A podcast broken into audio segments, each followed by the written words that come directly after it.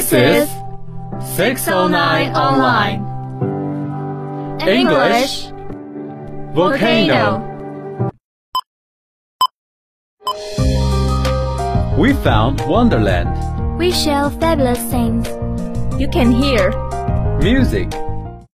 And clearly I don't see myself upon that list. So she said, Where'd you wanna go? Stories. Mirror, mirror on the wall. Who is the most beautiful woman in the world? News. As of 1 o'clock, October the 17th, Beijing time, 8008402, new crown cases have been confirmed in the United States. 218,097 people died, ranking first in the world. Movie dubbing. All right. Open your eyes. I fly, Jack.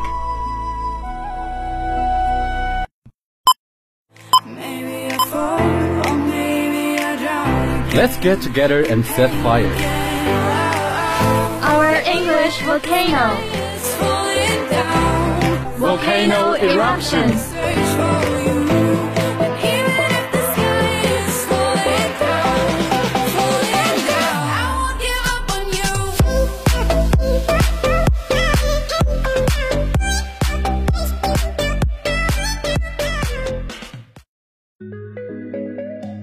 Good morning, everyone. This is 609 Online English Volcano. I'm Linda.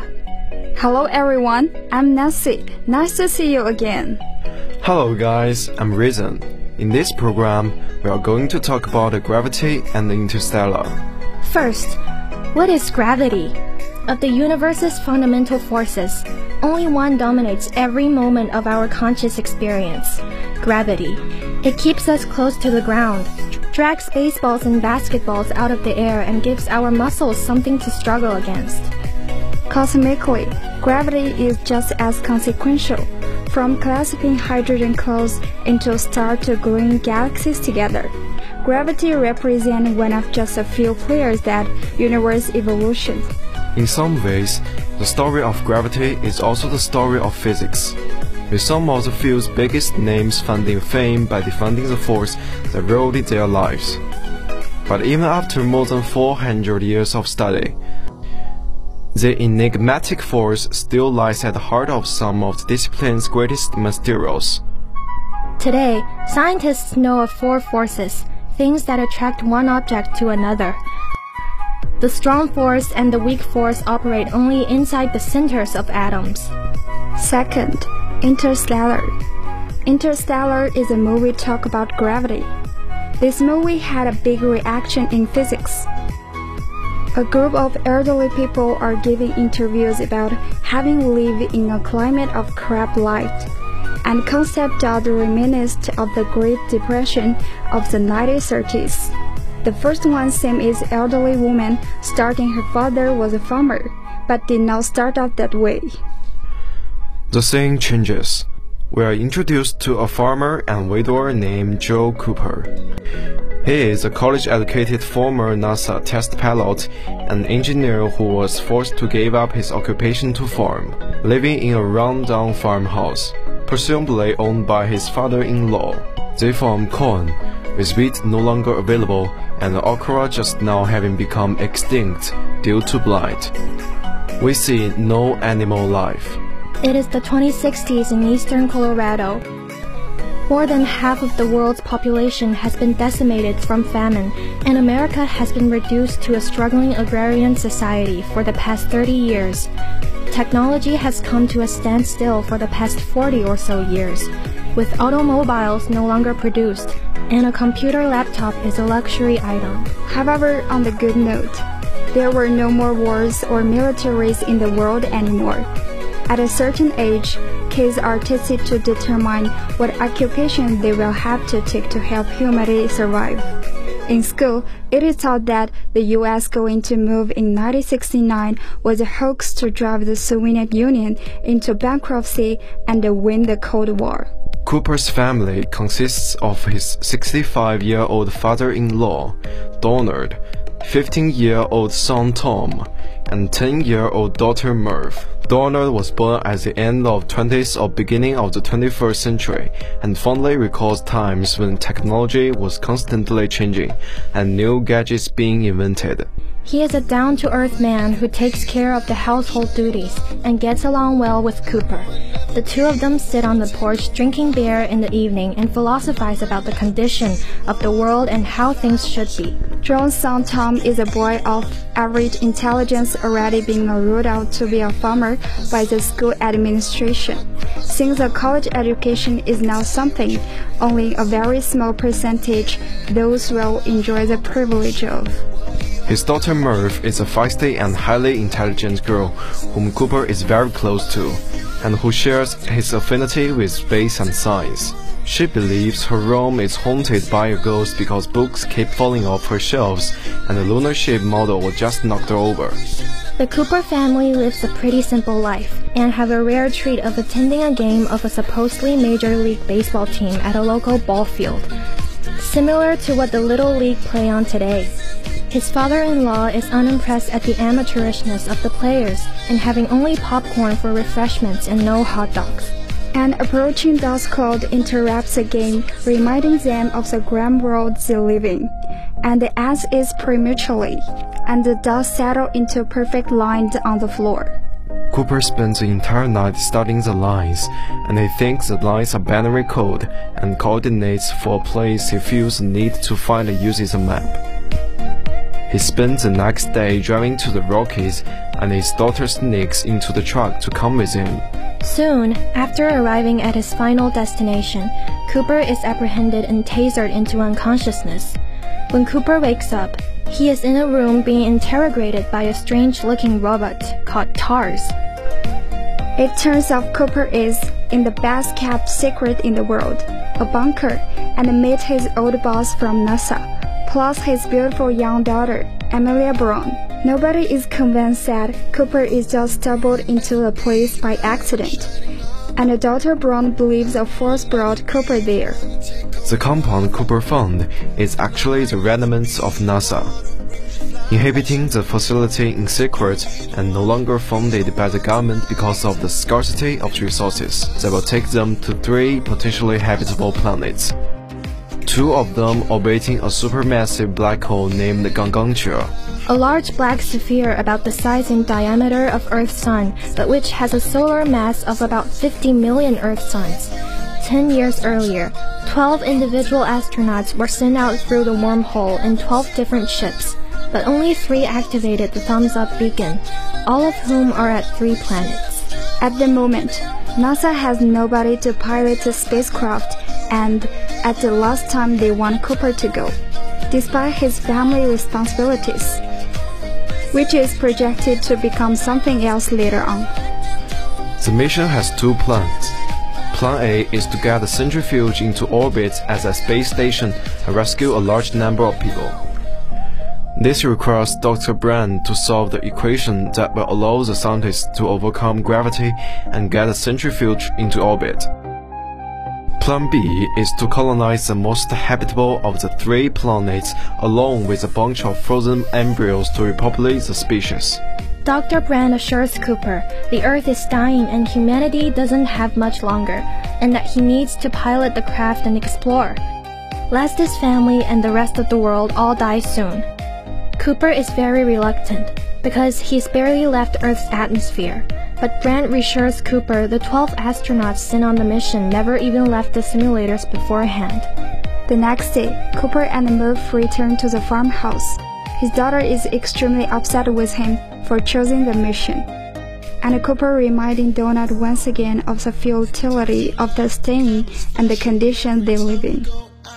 Cooper does his best to comfort a sobbing Murph and promises to come back to her and that they might even be the same age when he returns, giving her a wristwatch to compare time. Murph refuses his assurance and that her bookshelf is communicating with her in Morse code to stay. Despite her pleas, Cooper won't back down and one more book falls down before he leaves, but Cooper disregards it. Cooper leaves and says goodbye to Tom and Donald, and while he's driving away, Murph storms out the front door wanting to see him one last time, but it's too late. The space shuttlecraft rockets away from Earth at high speed with Cooper, Amelia Brown, Dr. Doyle, and the TARS and CASE robot on the board. Dor and Romilly are two scientists that were in the conference room at NASA during the meeting with Cooper. When the spacecraft leaves the atmosphere, The Endurance is leaving Earth, and they bid farewell to a spinning Earth and have to look forward to the lonely, claustrophobic, and potentially dangerous reality of space, and put themselves in a plastic covered water cryo sleep bed for the two year journey to Saturn. Dr. Brand makes a trip in Cooper's old 2010 Dodge Ram truck to deliver the vehicle back to the homestead, and gave a tape recorded message from Cooper to his family. Murph appears hoping her father is home, but angrily storms back into the house. Donald tells Dr. Brand about how Murph is making fools out of her teachers. But Brand tells Donald maybe she will eventually make a fool out of him. That's all for introduction. Next time we will introduce the rest part of the movie. Now let's go back to the movie and feel it. Alright, Murph. Give me a second. Uh huh. Third. Find a gear, dumbass. Granted. Shut it, Tom. What you do, Murph? Uh, she didn't do nothing. Blow tears off. Murphy's Law. Shut up. Grab the spare, Tom. That is the spare. Get the patch kit. How am I supposed to patch it out here? You got to figure it out. I'm not gonna always be here to help you. What's going on, Murph? Why did you and mom name me after something that bad? Uh, we didn't. Murphy's Law? Murph's law doesn't mean that something bad will happen. What it means is whatever can happen will happen. And that sounded just fine with us. Whoa! Get in! Get in! Let's go! What about the flat tire? Yeah. Is that India or for strong? Solar cell could power an entire form. Take the wheel, Tom. Go! Go, go! Keep that aim right at it. Faster, Tom. I'm losing it. Right at it. Stay on it. Here we go. Whoa, Next one, Tom. Dad. I almost get it. Don't stop, don't stop. Dad! Tom! I guess that answers the old if I ask you to drive off a cliff scenario. We lost it. No, we didn't. Want to give it a whirl? Let's lay her down right there at the edge of reservoir. Nicely done. Daily mission control went down, same as our 10 years ago. So for 10 years, why did it come down so low? Oh, I don't know. Maybe the sun cooked its brain or it was looking for something. What? Gave me a large flat blade. Maybe some kind of signal. I don't know. What are you gonna do with it? I'm gonna give it something socially responsible to do. Like drive a combine. Can we just let it go? It wasn't hurting anybody. This thing needs to learn how to adapt, Murph. Third, we used to look up at the sky and wonder at our place in the stars. Now we just look down and worry about our place in the dirt. This dialogue is Cooper said to his college. We've always defined ourselves by the ability to overcome the impossible. And we count these moments. These moments when we dare to aim higher, to break barriers, to reach for the stars, to make the unknown known. We count these moments as our proudest achievements. But we lost all that. Or perhaps we've just forgotten that we are still pioneers, and we've barely begun, and that our greatest accomplishments cannot be behind us, because our destiny lies above us. The Murphy mentioned about is a very famous law. if there are two or more ways to do something, and one of them will lead to the disaster, then someone must make that choice. The bottom line is this if something can go wrong, no matter how small it will happen. The main plot through this conversation. The film is reflected the humanity towards the life. At the film, Cooper's stuck in a planet that time goes slow, but in Earth it actually goes many years. During this period, Cooper's daughter is older than Cooper. Cooper's son died. So if you're facing this, what do you guys do? The answer maybe not exist. Now for today's free talk time. Hmm, do you guys want to talk about the middle exact? No, no, no, no, no. Just forget about it. Great! I don't want to talk about it either. It just comes up to my mind. It beats me, you know. We are all the same, but maybe it's why the middle exam exists. When we see our scores, we can be alarmed till the final. Yeah, I think you're right. It's time for me to get a breakthrough in my study. That's all for today's program. Thank you for listening. I'm Nessie. Next time we'll tell the rest of the movie. Hope you will like it. I'm Reason. Especially thanks for our director Zoe and editor Marisa and Jack. I'm Linda. See you next time.